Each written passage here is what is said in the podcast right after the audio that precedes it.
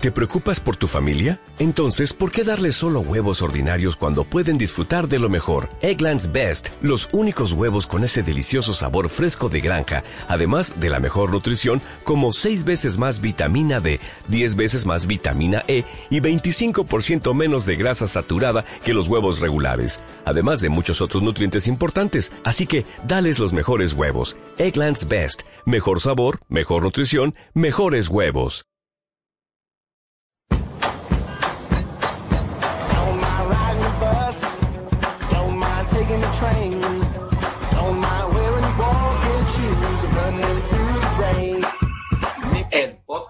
De Nix Price con Nacho Juan, Carlos Pérez, Edu Carreras y Germán Coronel.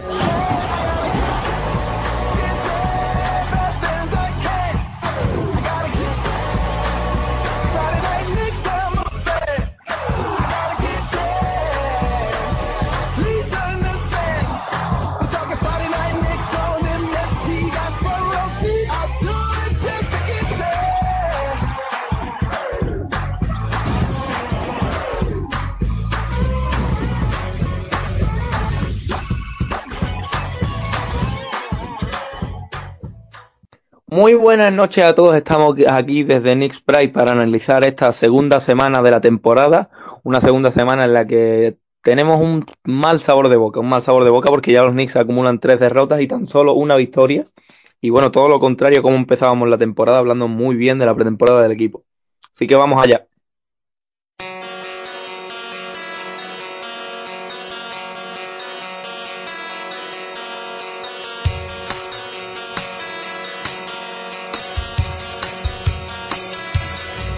Escucha cuando quieras las emisiones de Pasión Deportiva Radio. Las encontrarás en la sección podcast de la web. PasiónDeportivaRadio.com Tu radio deportiva online. Comentaba una segunda semana con bastante mal sabor de boca y hay que decir que este va a ser un, podcast atípico, ¿no? Porque estaré yo solo, Germán Coronel, no han podido estar nuestros compañeros, pero trataré de hacer el podcast lo más completo que, pueda. Empezamos, si os parece, con, un resumen de la semana y tenemos que hablar primero de la, de la victoria en el Madison ante los Grizzlies, ¿no? Del pasado sábado, una victoria en la que los Knicks se mostraron bastante mejorados, mejorados en defensa eh, respecto al primer partido fue ante Cleveland y una victoria en la que, bueno, se notó bastante las bajas de, Tony Allen y sobre todo de Charles Parsons en, Memphis, ¿no? Porque no tenían esos tiradores que crearan. Y así que, bueno, esa falta que tuvieron los Knicks a la hora de permitir demasiados tiros abiertos, sobre todo en la esquina, a los Cavaliers no se vio tan, tan grave, no se vio, no se vio una situación tan grave. Y Memphis, como ya decimos, tenía menos tiradores. En la ofensiva se mostró el equipo bastante, bastante completo, ¿no? De Rick Rose ya dejó claro que no eran sensaciones, sino actuaciones, ¿no? Que viene, ha llegado preparado para, para tomar un rol importante y bueno, dando, como he dicho, no fue más allá de sensaciones y ya son actuaciones sólidas y, tomando el timón con una, de una forma que la verdad hay que aplaudir. Más allá de él, eh, bueno, ha sido el mejor partido de Kristaps Porzingis hasta el día de hoy y se mostró más cómodo, tirando más y teniendo más el balón, no tan acertados del triple, pero sí, bueno, un, partido bastante sólido de Kristaps Porzingis. Después de este partido tuvimos un back-to-back. los Knicks perdieron ambos partidos, primero ante Detroit en Detroit y después en el, en el Madison contra los Houston Rockets. Primero, el partido en Detroit fue bastante competido, la verdad, eh, que durante gran parte del partido cualquiera de los dos pudo llevárselo. Eh, los Knicks tuvieron, fue un partido que bueno, que dejó cosas positivas, aunque a pesar de la derrota, y un partido que se decidió totalmente en el último cuarto. El último cuarto en el que quedó evidenciado eh, la falta que tienen los Knicks aún de cohesión y cómo le falta bastante tiempo de cocción a este equipo, ¿no? Un equipo que tiene muchas estrellas, tiene muchos jugadores que pueden tomar un rol importante en la ofensiva. Y bueno, le faltó cohesión sobre todo porque estuvieron eh, más de 5 minutos finales, casi 6 minutos, 5, 40 segundos, si no me equivoco, sin anotar. Tuvieron bastantes problemas ahí y ahí, bueno, se decidió el partido. Al final, André Drummond no fue el jugador que temíamos. Le, plantó bastante bien cara a Joaquín Noah, aunque no esté físicamente como nos gustaría. y bueno, todavía en, lo que a anotación se refiere no está aportando como nos gustaría, como ya hemos comentado. Pero un partido en el que Dramon, como hemos dicho, no estuvo demasiado cómodo, se le pusieron trabas y el que sorprendió bastante fue, fue Morris, ¿no? Que defendido por Carmelo, defendido bastante bien además. Le dio la noche, ¿no? Le dio la noche porque anotó tiros muy difíciles, desde la media distancia fue bastante sólido y tuvo una gran actuación. Después de este, en ante los Rockets, una nueva derrota. Esta quizá la más dolorosa hasta el día de hoy por las sensaciones. De hecho, bueno, fue en el Madison, perdón, fue en el Madison e incluso la, la afición neoyorquina acabó abucheando al equipo y acabó abucheándolo no solo por el resultado y no solo por, bueno, por esos fallos en defensa que fueron numerosos, sino por, por lo que pareció una indolencia, ¿no? De hecho, Joaquín Noah lo dijo que, que le habían doblegado en el rebote de una manera increíble y que no se podía culpar de ello a Jehornacek. En el rebote fue bastante superior a Clint Capela, a Joaquín Noah, la envergadura y el físico se notó bastante y como ya hemos dicho, Joaquín Noah falto de ritmo, aún quizás no está preparado para jugar minutos de importancia y muchos minutos a acumular en back-to-back, pero bueno, esta noche será una historia distinta en, Chicago porque se le necesita. Así que bueno, Clint Capela hizo bastante daño, pero más daño hizo aún James Harden. Un James Harden que como base se estará mostrando bastante cómodo, bastante cómodo y muy buen generador de juego, porque él ya estaba acostumbrado a acaparar el balón y ahora, bueno, está rodeado de grandes tiradores, Ryan Anderson, Trevor Ariza, y, se dedica a recibir bloqueos y a, y a penetrar y a, y a leer los espacios, ¿no? Con los Knicks le fue más fácil aún porque la defensa de los Knicks del bloqueo aún es muy, muy, muy mala. Es un aspecto que hay que mejorar, que tienen que mejorar mm, ya. Tienen que mejorar ya porque mm, desde el principio, eh, si van tomando una renta negativa, si van, se van endeudando en el aspecto de las victorias, al final van a tener más complicado eh, eso de entrar en playoffs, porque ya hemos dicho muchas veces que, esa clase media de la conferencia este este año se va a vender más cara que nunca. Así que bueno, un Harden que tuvo bastantes facilidades y un Harden que las tuvo principalmente por el bloqueo y por la mala lectura de las ayudas defensivas desde el lado débil. Eh, una vez más, un equipo que anota muchos triples hizo bastante daño desde ahí. Mm, generalmente podemos decir que, que, bueno, que el lado débil se dejaba libre para que el tirador cuando hubiera una penetración anotara placer. Entonces hicieron bastante daño desde ahí. Harden, como ya hemos dicho, jugó mm, libre totalmente, hizo bastante daño y jugó a lo suyo. Por eso se ha criticado bastante a Jehon Nashek, un Jehon Nashek que ha, reconocido el problema que tienen. De hecho, bueno, también Derrick Rose lo dijo que esto se trata sobre todo de defensa. Y es el aspecto que sin duda tienen que mejorar, porque ya en, si hubiéramos hecho una previa de este partido contra Houston, podríamos haber pensado que los Knicks a día de hoy eh, son un equipo al que le falta cohesión, que eh, Houston, que es un equipo que se anima, que juega muy vivo, un ataque, podemos decir, acelerado, incluso muy dinámico, eh, animaría a los Knicks a ese juego, no a ese juego de toma y daca. Y los Knicks a día de hoy no están para eso. están para eso porque, como ya hemos dicho, les falta cohesión y les falta la respuesta de algunos jugadores que, todavía no están. Por ejemplo, por Zingis. Por Zingis, del que hablaremos después, ha tenido está teniendo todavía un rol bastante secundario. Así que bueno, ese es el resumen de la semana. Esta noche de nuevo se juegan los Knicks eh, una nueva victoria. Esperemos que, esta vez sí llegue. En Chicago, la vuelta de Derrick Rose y de a la que ha sido su casa durante muchos años contra los Bulls y unos Bulls que van 3-1, tres victorias, una sola derrota, una derrota ante los Boston Celtics y unos Bulls que a día de hoy están siendo una de las grandes sorpresas en el este, porque a pesar de los, de los fichajes que han hecho en verano, un backcourt renovado y con, grandes nombres como son los de Rayon Rondo y Dwayne Wade, pues bueno, son una de las sorpresas porque a pesar de estos fichajes, ¿quién nos iba a decir que estarían ahí tan arriba? Bueno, dicho esto, tenemos que comentar varios de los titulares de la semana porque vamos a empezar, si os parece, con, con Kristaps Porzingis. Hemos hablado de un rol secundario que tiene y quizá llame mucho la atención porque en la pretemporada y bueno también contra, contra Memphis Grizzlies se vio a Porzingis eh, con mucha predisposición para jugar el pick and pop, para salir a tirar y muy animado en este aspecto. Se le veía con mucho acierto y muy suelto. Y bueno, tiene una conexión especial, ya lo sabemos, con el Madison. Y por ahora, pues, pues parece que, que aún no la tiene, que, que la ha perdido, pues, podríamos decir, pero yo creo que realmente el problema. Mm, ahora, por fin tienen menos galones que el año pasado. Y no por.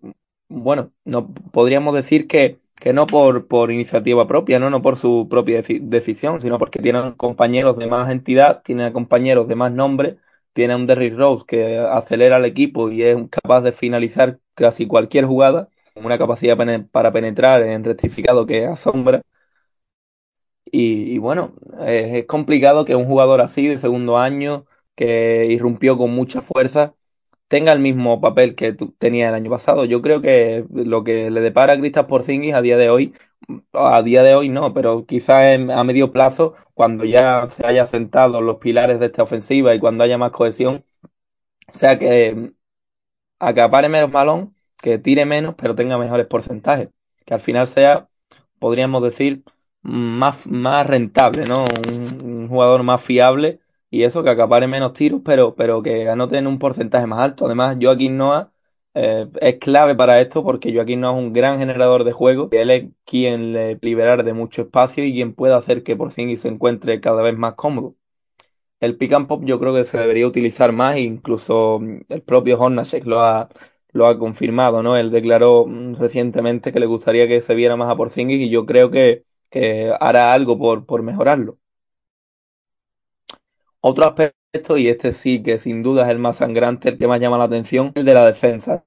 ¿no? La defensa que contra Houston fue pésima, permitiendo un, porcentaje de acierto exterior muy grande, haciendo a jugadores mm, como Harden, por ejemplo, eh, pues bueno, le hizo eh, jugar tanta comodidad.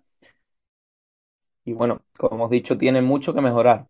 Quizá tenga algo que ver eso de que los Knicks a día de hoy no tienen un entrenador asistente defensivo eh, de, gran importancia, ¿no? No tienen ningún entrenador ayudante que se especialice en este área. Y Hornacek tiene mucho que mejorar. Así que sí que es cierto que, bueno, recordemos que Noah decía que, estaba un, un, paso por detrás en cuanto a ritmo defensivo se, se refiere y no es el jugador a, día de hoy que nos gustaría en cuanto a la pasión que suele mostrar por el juego, ¿no?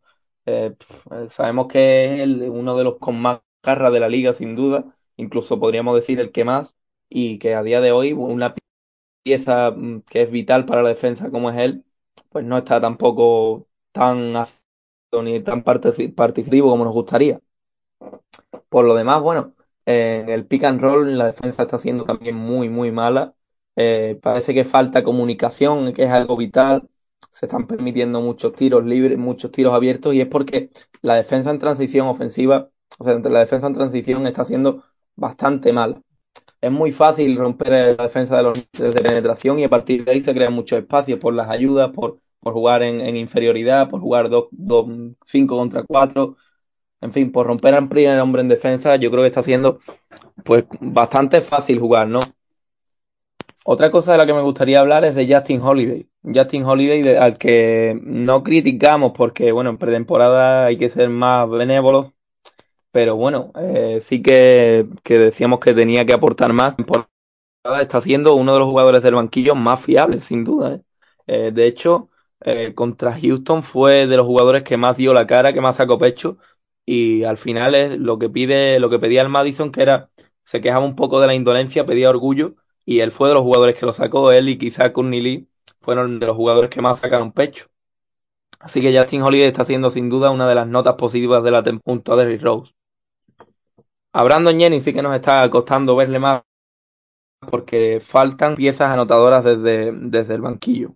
Esto era algo que, que nos temíamos y que, bueno, a día de hoy quizás sea demasiado pronto para echarnos las manos a la cabeza y quizás se pueda mejorar, pero estamos viendo a las tomas con, una confianza en el tiro exterior mm, negativa, totalmente ido, eh, fallando tiros abiertos con facilidad que el año pasado no solía, no solía hacerlo. Bueno, él lo conocemos, no es un jugador que es todo esfuerzo, que eh, podríamos decir que nadie le da nada, y que su tiro no es una herramienta tampoco muy destacada nunca de, de, su, de su juego, ¿no?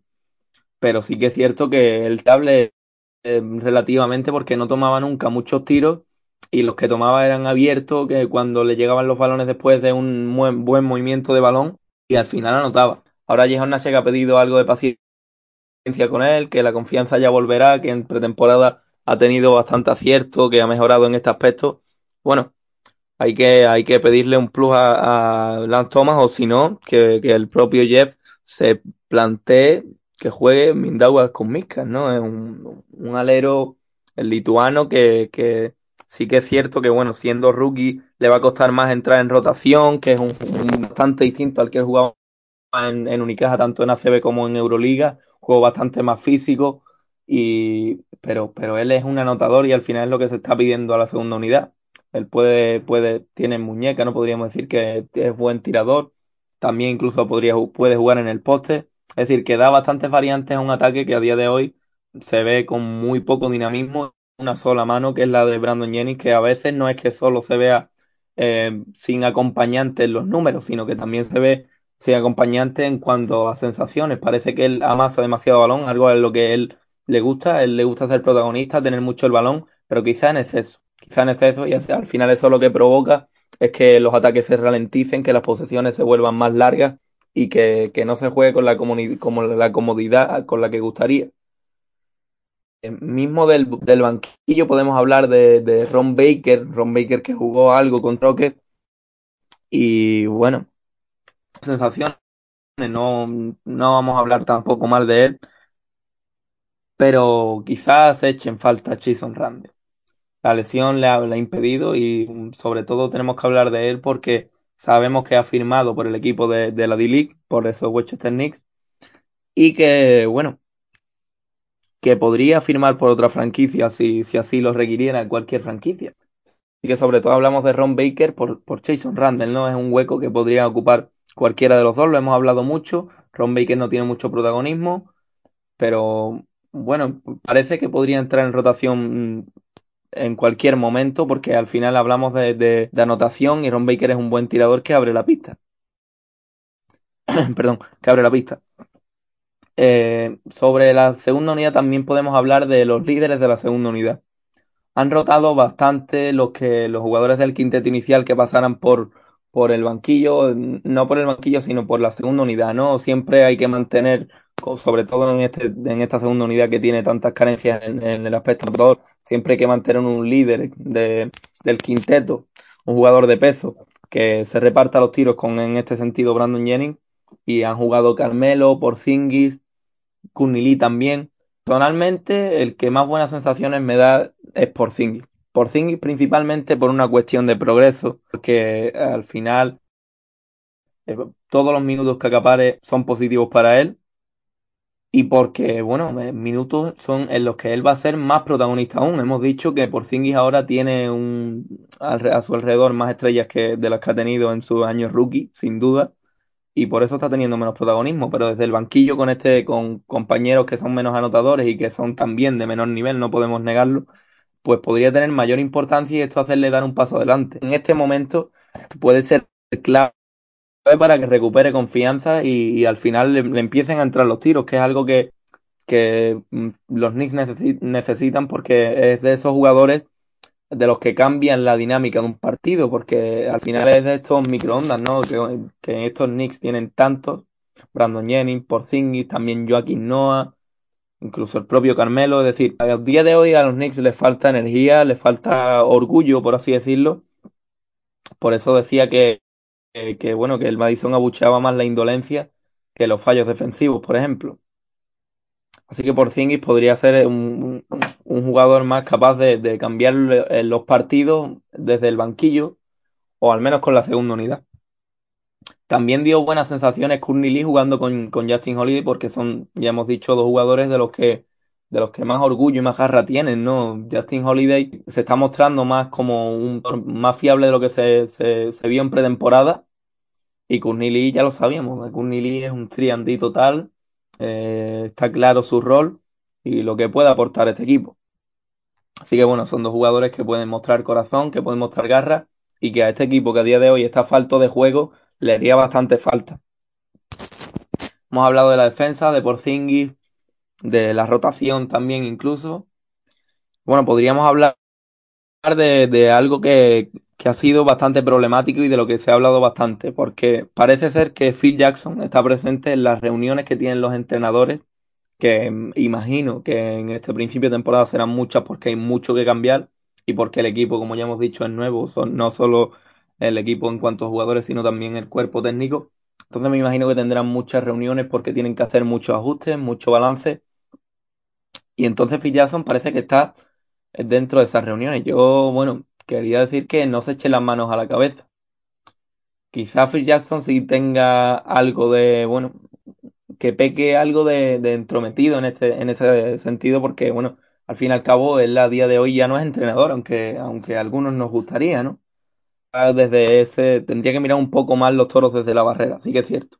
Pero yo creo que, que a Jason Nasek no le hace ningún mal tener a Phil Jackson mm, por ahí pululando, por así decirlo y que, bueno, Jehon Nasek ya dijo que, que él esperaba más participación de Phil Jackson y que por ahora no tiene queja en ese aspecto porque le está dando bastante libertad. Yo creo que Phil Jackson eh, a día de hoy en lo que estará más presente, y bueno, no puedo hablar desde dentro, pero esto ya son especulaciones, imaginaciones, de lo que puede estar más presente es en cómo manejar este grupo, en cómo manejar este grupo como motivador y como gestor de egos que ha sido siempre un equipo con muchas estrellas, ya lo venimos diciendo, un equipo con muchos jugadores de peso y un equipo que en esta situación que tienen que revertir, que tienen que dar la vuelta, que pueden sacar orgullo, pueden sacar orgullo y él es quien puede dar con la chispa motivacional para hacerlo. Así que bueno, yo creo que deberíamos darle ese margen de confianza a Phil, primero porque ha construido este equipo y este equipo, aunque a día de hoy no funcione, ya sabemos que tenemos muchas esperanzas puestas en él y segundo por lo que le por lo que le, por, por, toda la fama que tiene, ¿no? Por lo que le precede, por todo lo que ha ganado y, y bueno, por, por esa por esa sabiduría que tiene respecto a, la gestión de los banquillos. Ha sido un entrenador como Vaino Scott, a día de hoy en paro, quien ha criticado más ferozmente a Phil Jackson, diciendo que si él fuera el entrenador de los Knicks no lo permitiría. Pero bueno, yo realmente no, no lo creo esto como, como un gran problema. También sobre Phil Jackson se ha hablado que, ha estado presente, eh, o sea, no, no que ha estado presente, sino que ha sido el protagonista de unas reuniones que ha habido con la plantilla sobre la relación o las declaraciones que hacen con la prensa. Esto llama bastante la atención porque sabemos que Derrick Rose, sobre todo Derrick Rose, también Brandon Jennings, han hablado mucho con la prensa y siempre desde un aspecto motivacional. Esto eh, bueno, Phil cree que deberían cuidar las relaciones porque eh, en Nueva York todo se magnifica, cualquier cosa que se diga se puede, se puede manipular incluso y todo podría llegar a mayores, ¿no? Todo, todo podría hacerse un eco que al final, o dársele un bombo que al final no es real, ¿no? Dársele bombo a una noticia que no es real o manipularse declaraciones. Entonces es mejor prevenir que, que curar y sabemos que en Nueva York, como, como decía Brandon Jennings, está jungla de cemento, en este sentido es voraz. Así que, bueno, tendrían que tener algo de cuidado los jugadores. Ahora es solo un, toque de atención, no ha habido mayores problemas. Ahora vamos a comentar lo que viene. Lo que viene empieza desde hoy, desde hoy en Chicago, a partir de la una de la madrugada, un partido que se espera muy duro, muy duro y en el que se debe exigir mejora a los Knicks en defensa desde ya porque Chicago es un equipo que aunque no tenga muchos tiradores, de hecho es de lo que más se, dudaba eh, cuando se oficializaron los fichajes, sí que está jugando bastante rápido con muchos bloqueos y están teniendo una dinámica ofensiva a la que realmente hay que, hay que envidiar de algún modo, ¿no? Una envidia sana, pero hay que admirar. Así que con Chicago debe haber una mejora defensiva y sobre todo del pick and roll porque es algo vital. Hablamos mm, sobre todo de la vuelta de, de Joaquín Noah y Derrick Rose a Chicago, también de Justin Holiday, pero en un segundo plano porque no ha tenido tanta importancia. Pero también debemos hablar del reencuentro de Robin López y Jerian Grant con los Knicks, con esos Knicks que lo traspasaron por, por Derrick Rose y con los que se enfrentarán ahora estando en un clima más ganador en el que estuvieron el año pasado en Nueva York. siguiente partido será el domingo a partir de las 6 de la tarde, hora española, hablamos de hora española siempre, ante Utah.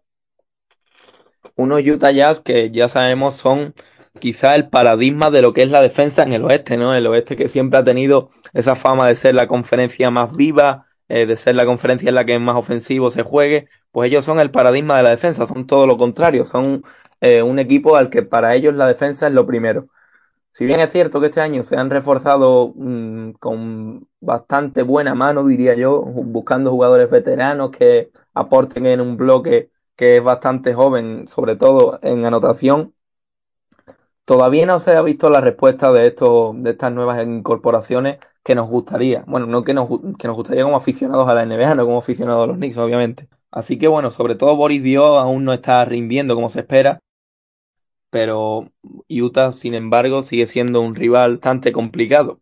Sí está respondiendo bastante bien George Hill, los números destacables, ¿no? Pero, pero bueno, de Utah decir que es un equipo buena defensa y que aún los refuerzos ofensivamente no se notan en demasía más allá del, Hill que proviene de Indiana Pacers.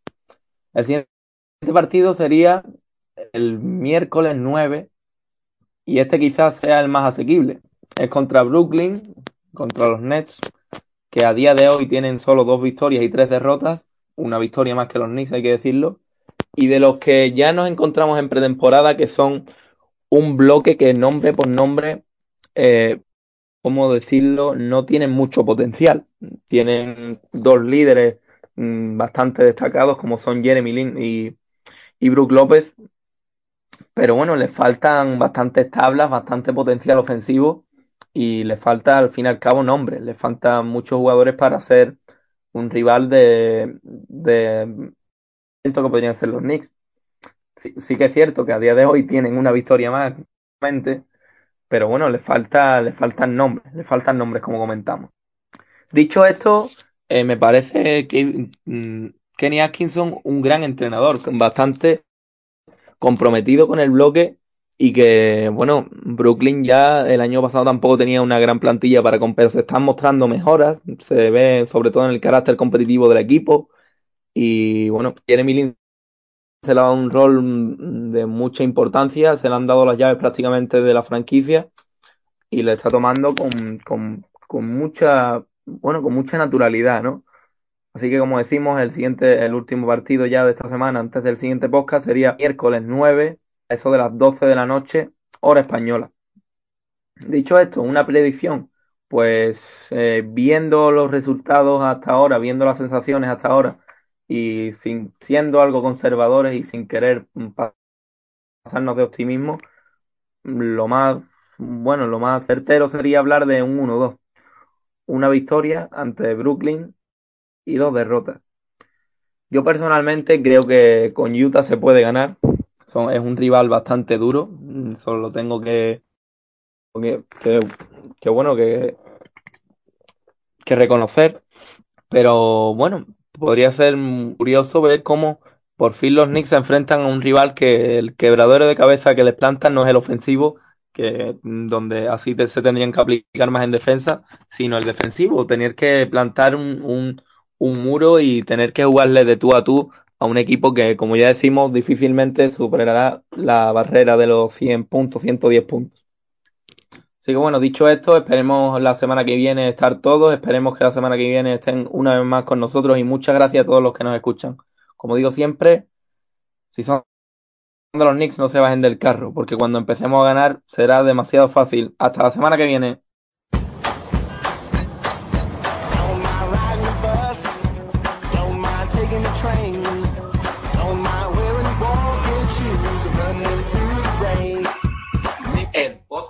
De Nix Price con Nacho Juan, Carlos Pérez, Edu Carreras y Germán Coronel.